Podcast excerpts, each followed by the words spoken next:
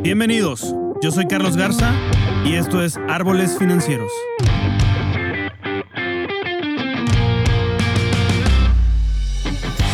Este es un podcast dedicado al mundo de las finanzas, economía, liderazgo y vida, donde en cada episodio vamos a explorar los cambios que nos llevan a una paz financiera, así como las herramientas de inversión que podemos usar para hacer crecer nuestro patrimonio y lograr la libertad financiera. Todo esto visto desde una manera sencilla, práctica y aplicable a tu vida diaria. Quédate bajo la sombra del árbol financiero. Queridos amigos de Árboles Financieros, tengo otra vez conmigo a Antonio Solís, amigo, socio, colaborador de este podcast de Árboles Financieros y a un gran amigo también que ya tengo, ya tenemos un episodio con él, que también es un gran amigo que se llama Elmer Teo desde Guatemala y Houston para el mundo. ¿Cómo están? Muy bien, muy bien. ¿Cómo estás? Todo muy bien, Elmer. Muchas gracias, Toño. ¿Cómo estás? Todo muy bien, Carlos. Gusto de, estar por acá en esta colaboración contigo y bueno, también contentos de que Elmer se una a, este equipo de, árboles financieros y poder compartir contigo el día de hoy. Gracias. Oigan, una de las cosas por las cuales estamos aquí, o la razón principal es porque pues ustedes agarraron este reto durante este año, ¿no? De que es leer un, un libro al mes y ese libro comentarlo en el podcast, comentarlo en, Cuna de Lobos, debatirlo. Elmer como colaborador de Cuna de Lobos, que es el podcast de, Toño. Y, y, me encantó esa idea porque empezaron por un, libro que yo terminé de leer por ahí de octubre del año pasado, que es el de Marcos Witt, de Triunfarás. ¿no? Así es. Traía mucho de, de, desde hace años quería, o desde que lo sacó yo quería leerlo y se me dio el año pasado. Y me gustó mucho el libro. Creo que es creo que es la historia que tenemos que contarnos en Latinoamérica. Ya no las historias de, narcos, las historias de novelas, sino que la historia que tenemos que contarnos los latinoamericanos, mexicanos, guatemaltecos, salvadoreños, argentinos, chilenos, todos, tenemos que contarnos la historia que Marcos Witt nos cuenta aquí, que es de Triunfarás, que se llama Triunfarás. No sé si estén de acuerdo conmigo con esto.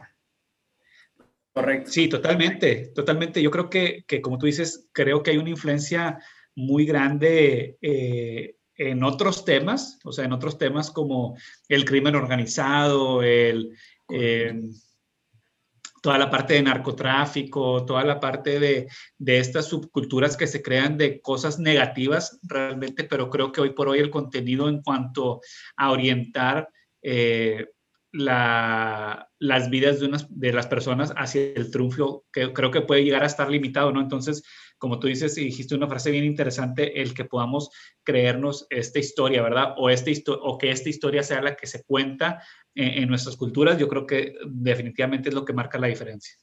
Correcto.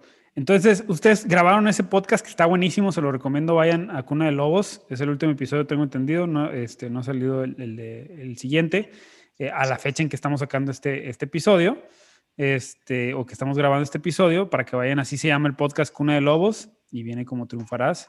Entonces, lo importante es este, que lo que quiero platicar con ustedes acerca de, del libro, de, de, un poco lo que platicaron en, en, ese episodio del podcast, pero desde, desde mi perspectiva y otras cosas que a lo mejor quisiera tocar que nos tocaron ahí en este tema. Por ejemplo, para ustedes, y quiero que sea la respuesta individual de cada quien, ¿qué es el triunfo? ¿Qué significa triunfar? Adelante, Elmer, te escuchamos. Cri, cri. Señor Elmer, Elmer Teo, ¿qué es triunfar para usted? Perdón que te perdí un, poquito ahí porque se me fue la conexión. El triunfar para mí, fíjate que lo que agarré más de este libro que me encantó, que, que eran los, los, los triunfos acumulados de Marcos, ¿no? me, me, encantó que dijo que el triunfar eh, es el, el triunfador es de resolver conflictos. Tiene esa mentalidad de que, eh, y es de la única manera que vamos a llegar al triunfo se nos, se nos pone enfrente un problema, un conflicto o, pandemia, entonces, pues, digamos, si no lo enfrentamos, si, si, no lo tratamos de resolver o adaptarnos, nos recreamos, no vamos a conocer el, el, triunfo. Tenemos que seguir adelante y tantas experiencias que Marcos cuenta, desde tocar el piano, desde vencer su, esa timidez de, por lo que tenía de su enfermedad cuando estaba chico, de los miedos, cuando al, principio que estaba tocando el piano, cositas así, ¿no? Ah, pero de triunfo en triunfo fue él, acumulando y pues ahora ya, pues ya sabes la vida que tiene y la trayectoria que ha traído, ¿no? Claro. Toño, ¿qué es el triunfo para ti? Mira, yo creo que, yo creo que el triunfo, al menos para mí, se puede, como que lo podemos categorizar en, en etapas de vida y también en áreas de vida. Por ejemplo, yo creo que, al menos para mí, el triunfo lo, pudiéramos, lo pudiéramos decir como el, el cumplimiento, el cumplimiento, de tu, el cumplimiento perfecto de tu propósito. Así lo diría yo y está muy generalizado, ¿no? Pero si lo llevo a como padre, ¿cuál es mi propósito? Y yo tengo muy definido cuál es mi propósito como padre, ¿no?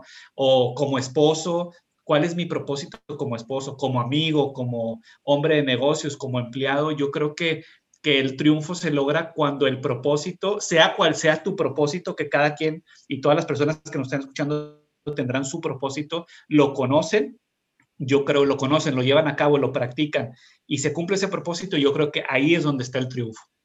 Pero eso es un, eh, eh, perdón que sea tan insistivo porque a mí me puso a pensar muchísimo el libro en esto, es el triunfo entonces es un, es un, es un, ¿cómo les puedo explicar? ¿Es un estado o es solamente un logro? No sé si me explique, es si ya soy, si ya llegué a ser el padre que llegué a ser o que, soy, ¡pum! ¿Ya? O, siempre es mantenerse ahí, no sé si me explique.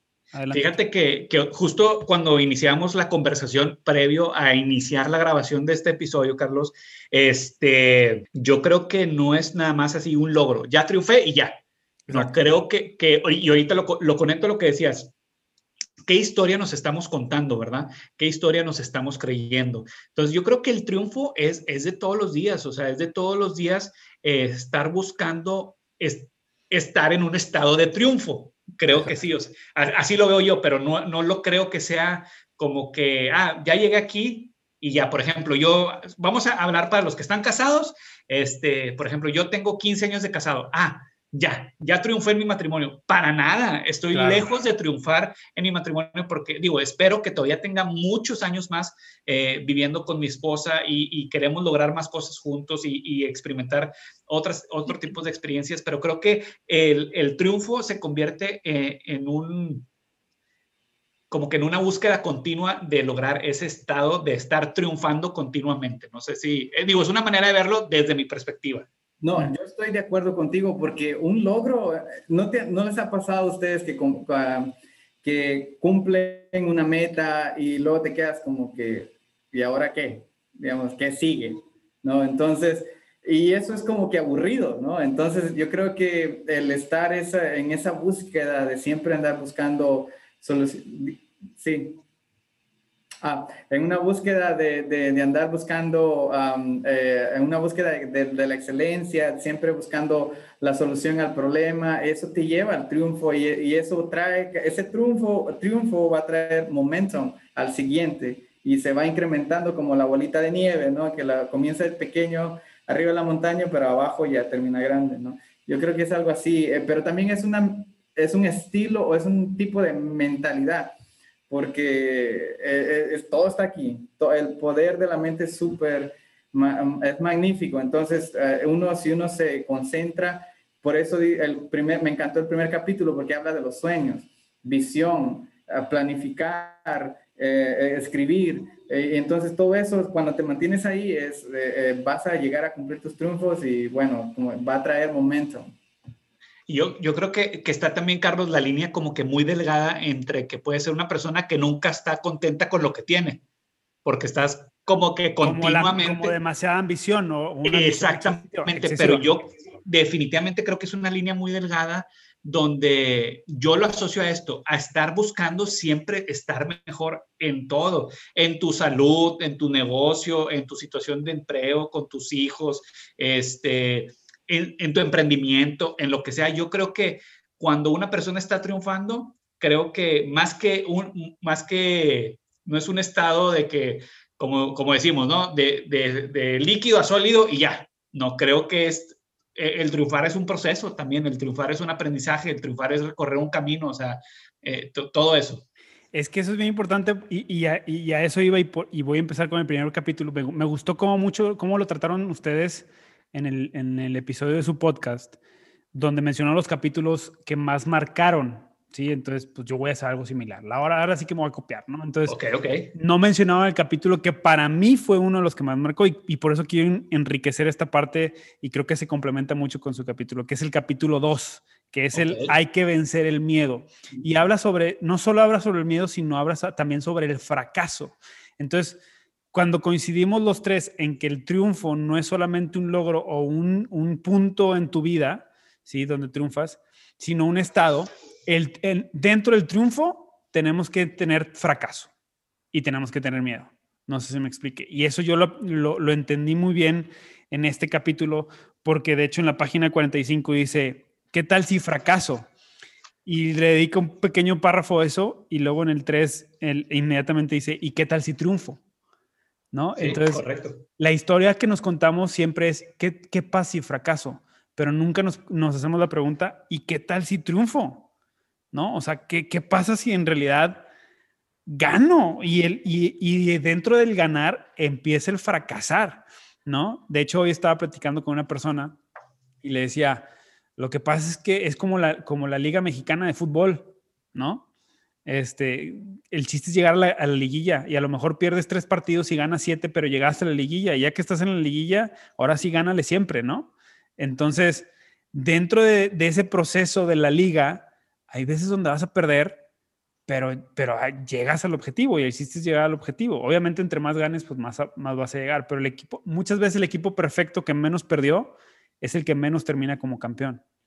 Entonces, este, entonces eso, eso también pasa en la vida.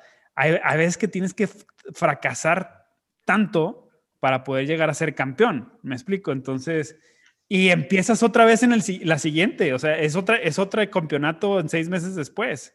Entonces, esto me dejó mucho, mucho a mí de, de, brother, fracasa, o sea, no le tengas miedo al fracaso, tienes que fracasar. Mira, para ganar, tienes que perder. Ajá. A ver, explícate eso. Porque decirlo es muy fácil y te entiendo por muchas cosas que hemos platicado tú y yo y que hemos platicado con Elmer, pero para los que nos están escuchando y están pasando por un momento de frustración, ¿cómo está eso de que para ganar hay que perder? Déjame te lo platico. Voy, voy, a tratar de hacer varios casos como que muy breves para, digo, para no, no, no tomar mucho tiempo, pero vamos a, a, hablar de una persona que quiere ganar una mejor salud. Ok. ¿sí? ¿Qué tiene que perder? Tiene que perder el dormir más temprano. Entonces, lo que va a perder es que a lo mejor ya no le va a dedicar tanto tiempo a salir por la noche o a desvelarse viendo la televisión o viendo alguna serie. O sea, tiene que perder pero va a ganar algo, va, a ganar horas de descanso, su rendimiento será mejor. Oye, ¿qué tengo que perder? Tengo que perder el que ya no voy a estar comiendo tan rico, entre comillas, todo lo que me gusta, todos los postres, lo tengo, voy a perder, o sea, voy a perder, ¿sí? Hacerlo. Oye, cuando eres papá, sabes que a lo mejor vas a perder hacer cosas tuyas, personales, pero vas a ganar una relación, entablar una relación de calidad con tus hijos que en el tiempo se convierta en confianza, eh, en, amor, en muchas otras cosas, ¿verdad? O sea, en, los negocios, a veces vas a tener que sacrificar este, tu, tu tiempo, tu dinero, tu inversión, pero porque viene algo más grande que definitivamente vas a ganar. Entonces, desde esa perspectiva, yo siento que para ganar hay que perder, definitivamente, en todo lo que hagas. Ahorita dije familia, negocio y, salud, ¿no? Entonces, yo creo que, hay que perder. Muchas veces, si tú me dices, oye, eh, para los que nos conocen, que estamos grabando podcast y todo eso, a lo mejor es, este tiempo podríamos estar haciendo nada, a lo mejor descansando, dormidos o viendo la televisión, pero estamos perdiendo eso para ganar esto, porque es algo que a los tres que estamos aquí al menos nos apasiona compartir esto, ¿no? Entonces, creo que siempre para ganar habrá que perder. Es correcto. Elmer. No, eh, fíjate que lo que se me venía otro concepto, por ejemplo, lo que estaba hablando ahorita a, Antonio, pues escoge tu difícil. O sea, es, algo similar. O sea, digamos, por ejemplo, mira, Marcos habla en el primer capítulo de soñar. Visualízate, visualízate que lo estás haciendo. Y luego, ok, si tu sueño es muy grande o chico, lo que sea, va a entrar un miedo porque nunca has estado ahí. Personalmente nunca has estado, no sé, este, eh, como líder en una empresa o nunca has estado, digamos, no sé, tocando la guitarra en público o hablando en público, lo que sea, pero ese miedo lo tenemos que vencer y el siguiente capítulo dice que se burlen, que, que, que, se burlen. Hazlo, te, te, te, va a dar miedo, eh, hazlo de todas maneras y no importa, te vas a equivocar, no importa, hazlo de todas maneras. De esa manera vas a crear este, experiencia, vas a crear, es, vas a tener más, vas a agarrar, agarrar callo, ¿no? Vas a formar callo.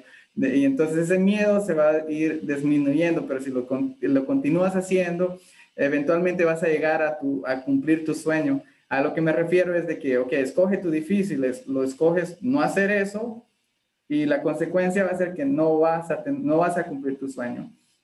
Pero si lo haces, si decides vencer ese miedo, confrontarte, pelearte contra tus miedos y, enfrentar esa burla que mucha gente a veces, los haters allá afuera, pues mejor es mejor que lo recibas hoy y que, que, más adelante, no es mejor hacerlo hoy porque vas, más adelante vas a triunfar.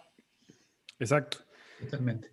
Totalmente. Y eso que mencionaste, Elmer, del miedo, porque lo menciona en ese capítulo 2, es hacer las cosas con miedo, porque muchas, pensamos, muchas veces pensamos que se nos tiene que quitar el miedo para poder empezar a hacer algo. Y es completamente lo contrario, es aún a pesar del miedo, hazlo. El miedo se quita mientras caminas, no antes de empezar a caminar. Y eso es algo que, que híjole, yo lo venía pensando desde hace mucho, pero, pero desde que leí el libro me quedó tan claro eso que, que dije, pues sí, o sea, este, hay veces que, o sea, nunca puedes estar tan seguro. De hecho, un libro que están leyendo ustedes, este, lo acabo de leer el día de ayer, este, estoy por terminarlo, que se llama The, Five The Next Five Moves de Patrick P. David, los siguientes pasos, habla precisamente de esto. Dice, el, el, el, el problema del, del, crecimiento de las empresas es que el CEO le da un chorro de miedo porque son demasiadas cosas. Pero, pero si no llega a eso, ya llegará en ese capítulo, creo, no sé en dónde vayan, pero si no, si no llega a eso, si no llegas a eso, no creces, ¿no? Y lo tienes que empezar a hacer aún y que tengas miedo, ¿no? Entonces, fíjate, lo escucho de, de Patrick David, un cuate que empezó su agencia a los 30 años, ahorita tienen creo que 44 o algo así, y, este, y es una de las agencias más prominentes de Estados Unidos de, de seguros y luego lo escuchas de Marcus Witt, que es un giro completamente distinto al de, al PVD, o sea, Patrick David. Entonces dices, hay un factor en común, ¿no? Entonces, ¿qué tengo que hacer yo para, para tomar eso? Hacer las cosas aunque tenga miedo, ¿sí? Me da miedo empezar el podcast, lo empiezo, no importa. Claro.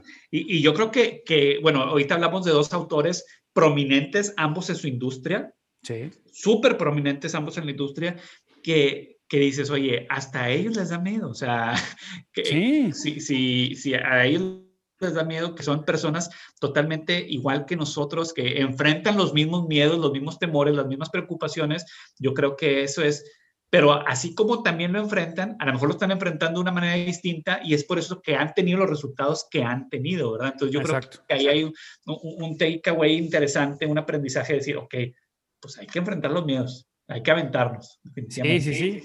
E, es lo, que, es lo que decían, por ejemplo, hoy estaba escuchando, no sé si vio la noticia de que eh, Jeff Bezos deja de ser CEO de, Amazon a partir de junio o julio de este año.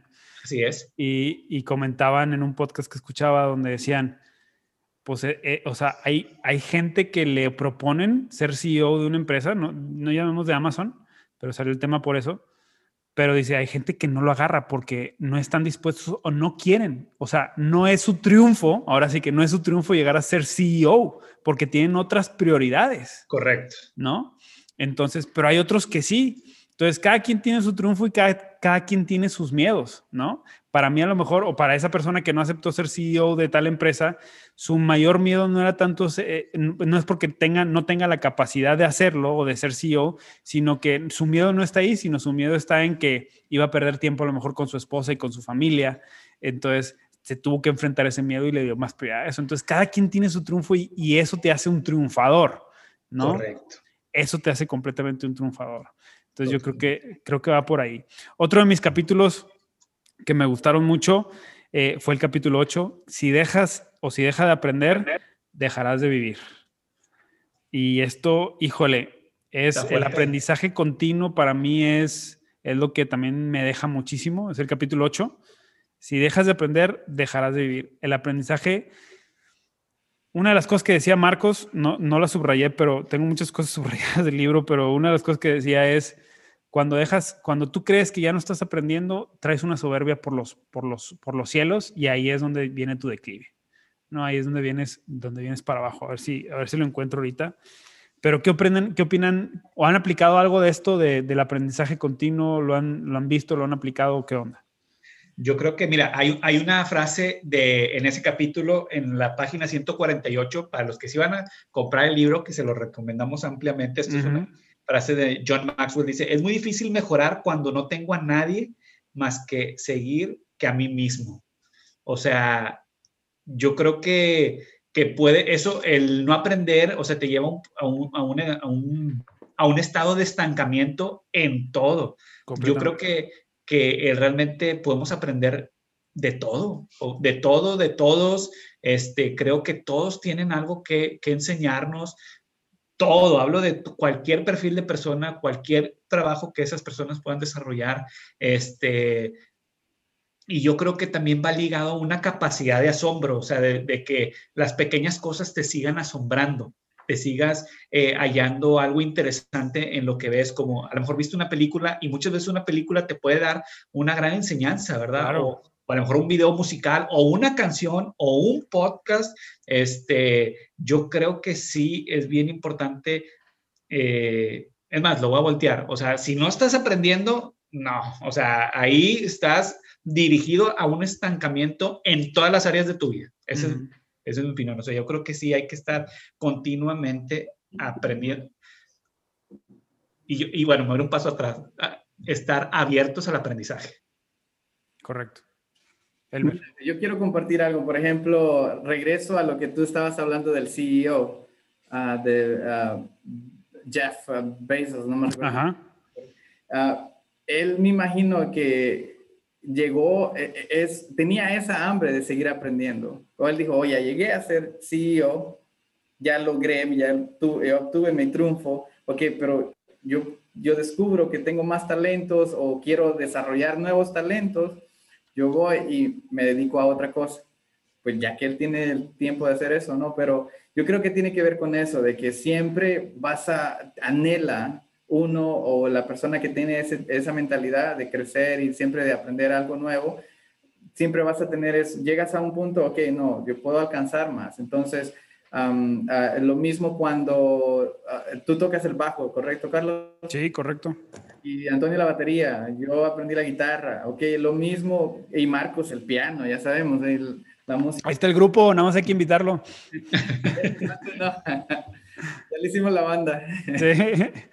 Pero a lo que voy es de que yo me recuerdo cuando me estaba aprendiendo a tocar la guitarra, que yo aprendí lo básico, honestamente, yo aprendí lo básico, do, re, mi, fa, sol, así, pero hay unos acordes que traen, ponle que uh, sol sobre sí, que no sé qué. Y cosas. Las famosas arañas, ¿no? Que tienes que hacer acá en la guitarra. Entonces, el, el, el, guitarrista que se quedó con lo básico, ahí se queda. O sea, pero siempre hay, me recuerdo, yo conocía guitarristas que, me, que sabían mucho más que yo y me decían, no, yo no sé nada, todavía me falta mucho que aprender. Y, y me encontraba con otro mejor que ese, que el primero, y me decían, no, a mí, a mí, me falta mucho que aprender. Todos, todos decían lo mismo. ¿Por qué? Porque en la música también hay una, es muy amplio, es muy grande para aprender. Y lo mismo creo que podemos aplicar acá. Si dejamos de, de, de, de aprender, dejaremos, dejaremos de, crecer y dejaremos de vivir. No vamos a, a, encontrar ese potencial al 100% o esos nuevos, no vamos a descubrir esos nuevos talentos, ¿no? que, que en realidad tal vez existen en nosotros si nos estancamos en un lugar. Correcto.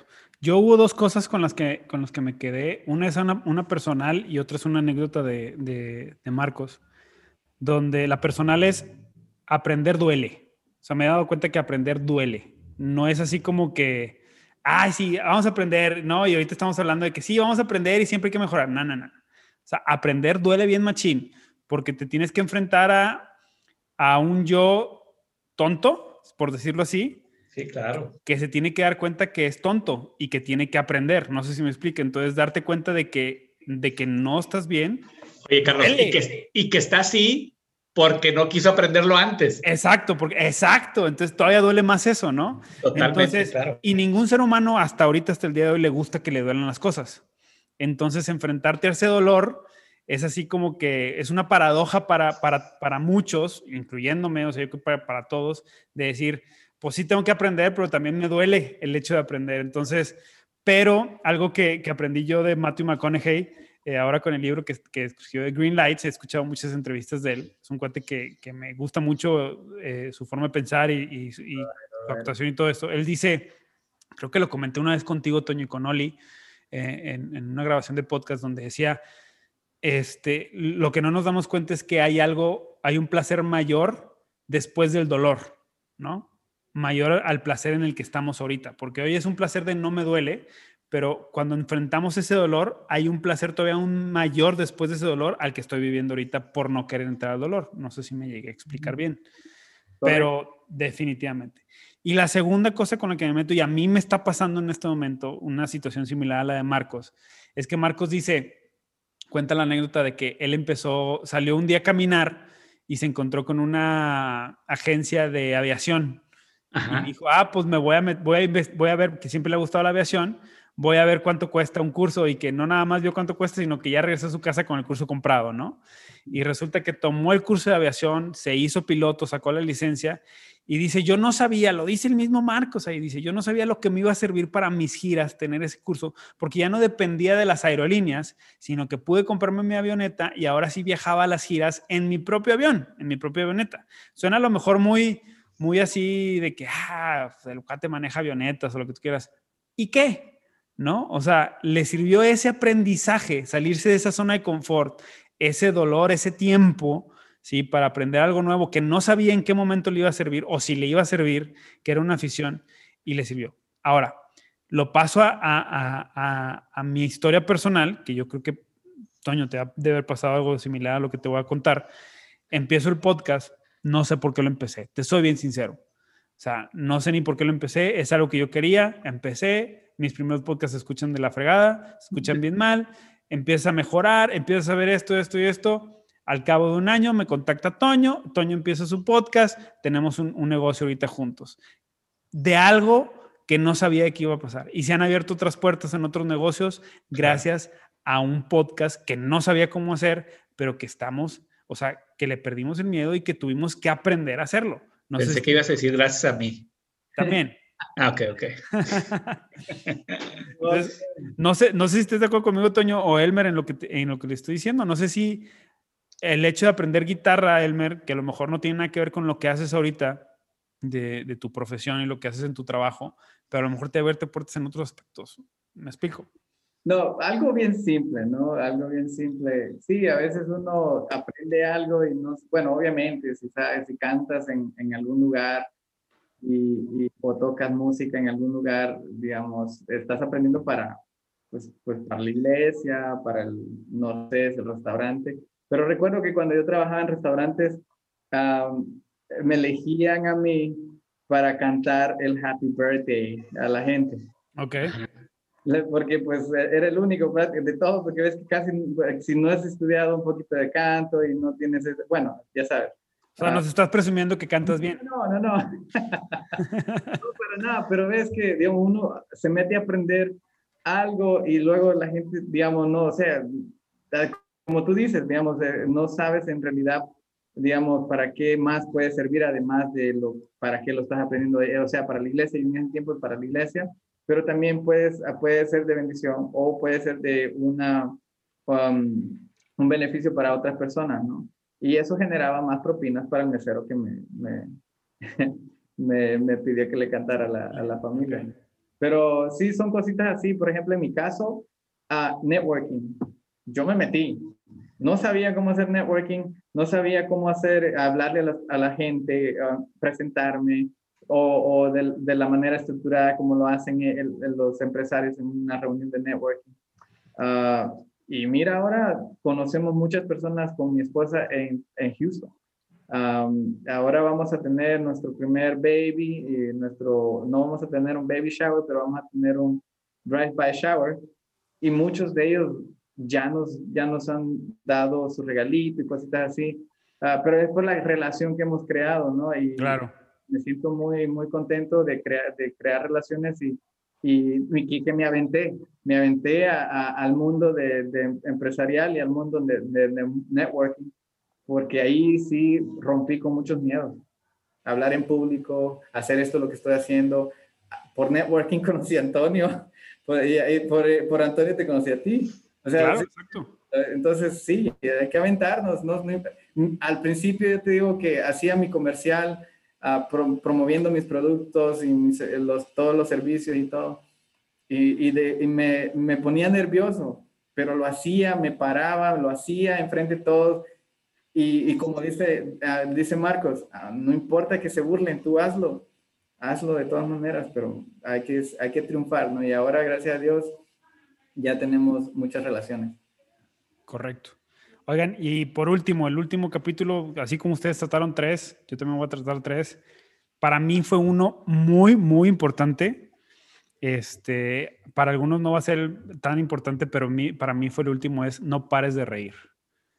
Y déjenme les digo por qué, porque en situaciones difíciles de la vida eh, o cosas que me fueron pasando en mi vida, este, yo empecé a perder mucha risa, empecé a perder mucho, mucho, eh, eh, me empecé a hacer muy serio, eh, tomándome ese papel de, ah, es que ya estás maduro, ya estás más, más grande, ya no eres el, el, chavo que se toma las cosas, que no se toma las cosas en serio, cuando no tiene nada que ver eso con el hecho de reír.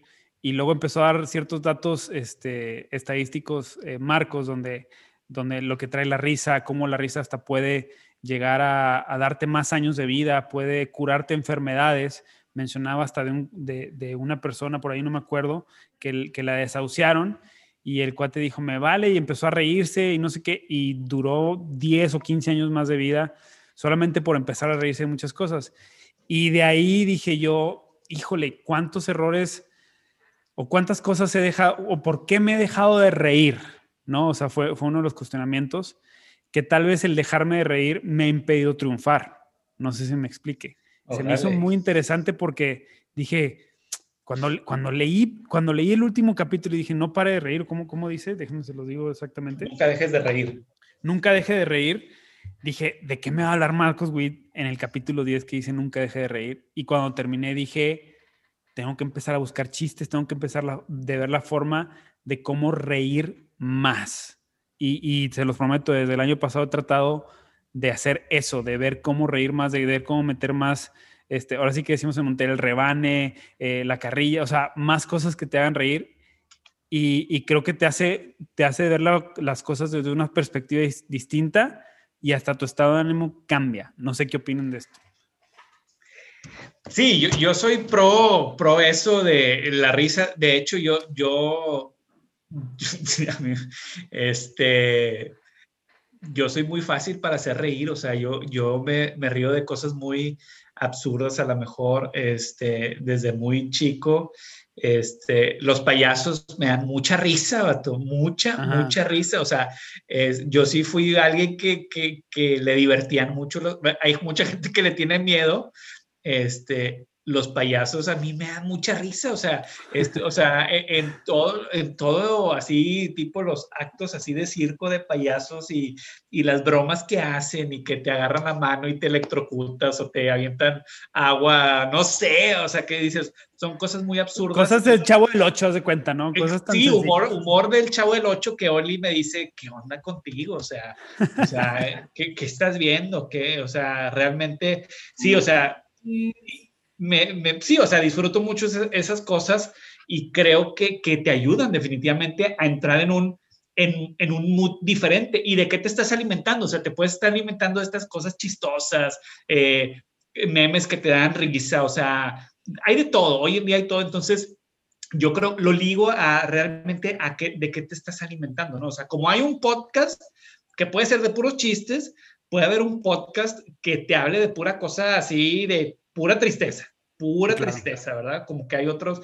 Eh, entonces, qué estás eligiendo escuchar y qué estás eligiendo vivir, ¿no? Entonces, digo, no, no crean que escucho podcast de payasos, ¿verdad? Pero este, sí, sí, sí, el tema de estar feliz y de... y sí, sí, que, que, se burlen, diría Marcos Witt. Exactamente. Este, no me da miedo, este, pero... Pues sí, o sea, éxito, papi. Sí, sí, pues a reírse, raza, ¿no? Sí, no, si nos damos cuenta, muchas veces pensamos que el ser disciplinado, el ser, este, tener esos hábitos bien este, ah, estructurados y todo eso, uno tiene que ser serio, ¿no? En realidad podemos ver la, la vida de Marcos Witt. Él, él, es muy disciplinado, él, él, es, apasionado por la excelencia y, y, en sí, si se dan cuenta en sus presentaciones, yo todo el tiempo me río. Todo el tiempo estoy ahí, ahí riéndome de sus bromas. Usa, usa la risa para eso. O sea, usa la risa para, para, mira, ya están mandando un chiste por aquí que nos estamos riendo los tres. Pero, pero él siempre, todos sus, sus, ¿cómo se llama? Sus conferencias y todo siempre empieza con un chiste, siempre empieza con algo de risa. De hecho, tú que lo conoces personalmente, Elmer, este, una vez me contaste, ¿no? De que creo que hasta toma él en, en, en una alta estima a alguien que empieza o que entiende un chiste, ¿no? Que, que casi nadie entiende o así, ¿no? ¿Es correcto eso? Sí, y bueno, y también eh, lo que me he dado cuenta es que le gusta que se acuerden de los chistes que cuenta, o sea, que lo utilices en algo relacionado, ¿no? Claro. Y, sí, le, él, él, escucha, digamos, eso eh, de que usas los, bueno, él escucha que sí pusiste atención. Sí, exacto, exacto. Sí, sí pero Creo que la risa, mira, él lo dice muy fácil en la página 198, para los que lo van a leer o lo están leyendo, dice, para triunfar hay que reír. O sea, lo dice como un mandamiento, para triunfar hay que reír. Y hasta te pone un chiste después de eso. Y este, y híjole, yo lo terminé de leer así y creo que lo terminó de una manera espectacular. Y hasta dice algo que yo así aplicaba o pensaba que lo aplicaba, que era también reírse de uno mismo, ¿no? Entonces, ligándolo a los tres capítulos que estamos aquí hablando, yo lo, o sea, fue, por eso fueron yo creo mis favoritos porque es reírte de mí mismo, de mis fracasos y de mis miedos. No sé si me explique. Ok, ok. Entonces, sin miedo al fracaso y si fracaso me río y a lo que sigue.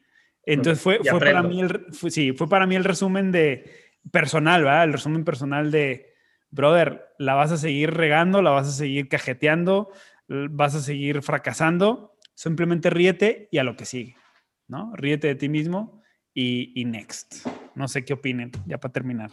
Sí, sí, totalmente. Yo, yo, creo que, que, que, el libro definitivamente te va a hablar. O sea, de alguna u otra manera son 10 capítulos. Eh, esto es interesante porque tú mencionaste tres capítulos muy distintos a los que nosotros comentamos, pero que, que, habla mucho, creo, de la etapa de vida en la que te encuentras, ¿no? Entonces, creo que sí, o sea, si lo ligamos nosotros, hablamos de tres capítulos que eran Hay que soñar, la vitamina D, cometer errores, el mejor maestro, ¿no? Entonces, eh, probablemente, bueno, al menos por, por mí, a lo mejor había llegado a un punto donde pues de conformismo o de ya no voy a avanzar, eh, ¿para qué empezar a seguir soñando, verdad? O sea, eh, ¿para qué pensar que puedo alcanzar otras cosas? Después lo, lo, ligo a la disciplina, que, al no haber esto, pues realmente no hay disciplina, o sea, porque cuando hay una disciplina, hay una meta, hay una visión, hay un gol que quieres alcanzar, y bueno, y cuando vas en eso, habrá errores que vas a cometer. Entonces, así, esa es mi analogía así como tú dices, yo creo que es un libro que, que, les va a hablar, definitivamente son 10 capítulos y que definitivamente yo creo que es una guía práctica para el triunfo. Definitivamente. Exacto. Mi página favorita, mi página favorita fue la primera. ah, a los que nos escuchan, su página favorita es la primera. ¿Por qué? Porque está firmada por Marcos Witt. Entonces estoy pensando en editar esta parte, Elmer. Porque... zoom in y zoom out. Mira. Pero bueno, Marcos, si, nos, si estás escuchando este capítulo, Marcos, Ojalá y podamos tener una entrevista porque creo yo, y ya para terminar, no sé si ustedes estén de acuerdo, este es un libro que yo al menos lo voy a leer otra vez. A lo mejor eh, en este año o empezando el siguiente año. Creo que es un libro que hay que releer porque así como decías tú, Toño, tal vez en dos años esté en otra etapa de vida y otros capítulos resuenen más que esos tres capítulos de los que hablamos. Entonces hay que estarse hay que estarse releyendo esto y, poniéndolo en tu mente constantemente, ¿no? Sí, ah, eh, ¿puedo compartir algo pequeño? No, no te creas, no te creas. Mira, mi capítulo, como, como, como tú dices, eh, que se merece otro, otra leída y otra leída y otra leída, es como la vitamina D, que es uno de los capítulos que, que están en el libro que habla de la disciplina, dirección, decisión, ah, y, eso significa, ¿no? D, D, disciplina y todo eso. Pero es como la vitamina D en realidad, digamos, es un beneficio, digamos, para nuestra piel. La vitamina D es muy buena para nuestra piel. Para el coronavirus. Para el coronavirus, para el, la fortaleza de tus huesos. Entonces, chicos o, audiencia, eh, lean este libro. Este libro va a ser su vitamina D para sus pensamientos, para su mentalidad. Les va a ayudar a crecer, a fortalecer su mentalidad. Correcto, correcto. Pues muchas gracias, muchachos, por su tiempo. Gracias por tomarse su tiempo y platicar de este libro de Triunfarás. Eh, Marcos Witt, te ponemos casa. Oye, sí, oye, sí, léanlo y, tiene muchos libros. Algo que yo no sabía que comentó Elmer, que tiene más de 10 libros. Sí, 14, libros, entonces. Y les recomiendo yo ampliamente también el que escribió la mamá de Marcos Witt. Es una locura de libro. Pero ¿Cómo, se llama, ¿Cómo se llama la se mamá? Llama, ¿Cómo se llama? Se llama The Foolishness of God. Okay. The Foolishness of God. Y eh, no la Warren. No la Warren. Ahora lo vamos a escribir para dentro de los libros de este año. Marcos tiene 15 libros. 15 libros. 15 libros. Me faltan 11 que leer. De hecho, tiene 15 más el que está escribiendo en este momento. Vámonos. Vámonos. Pues ojalá, gracias, gracias a ustedes. Ojalá y nos toque entrevistarlos. Yo creo que sí. Mira, ¿sabes qué? Nuestros cinco siguientes pasos, ¿cuáles son para llegar a la entrevista de, de Marcos? Hay que empezar a detallarlos y vamos a llegar. Elmer, todo estás contigo, todo está contigo, Elmer. Gracias, Elmer. Gracias por lo que nos vas a ayudar a hacer. Eso va a ser un triunfo. Vale, vale. Pues muchas gracias a todos. Gracias, Carlos. Gracias, gracias, Elmer.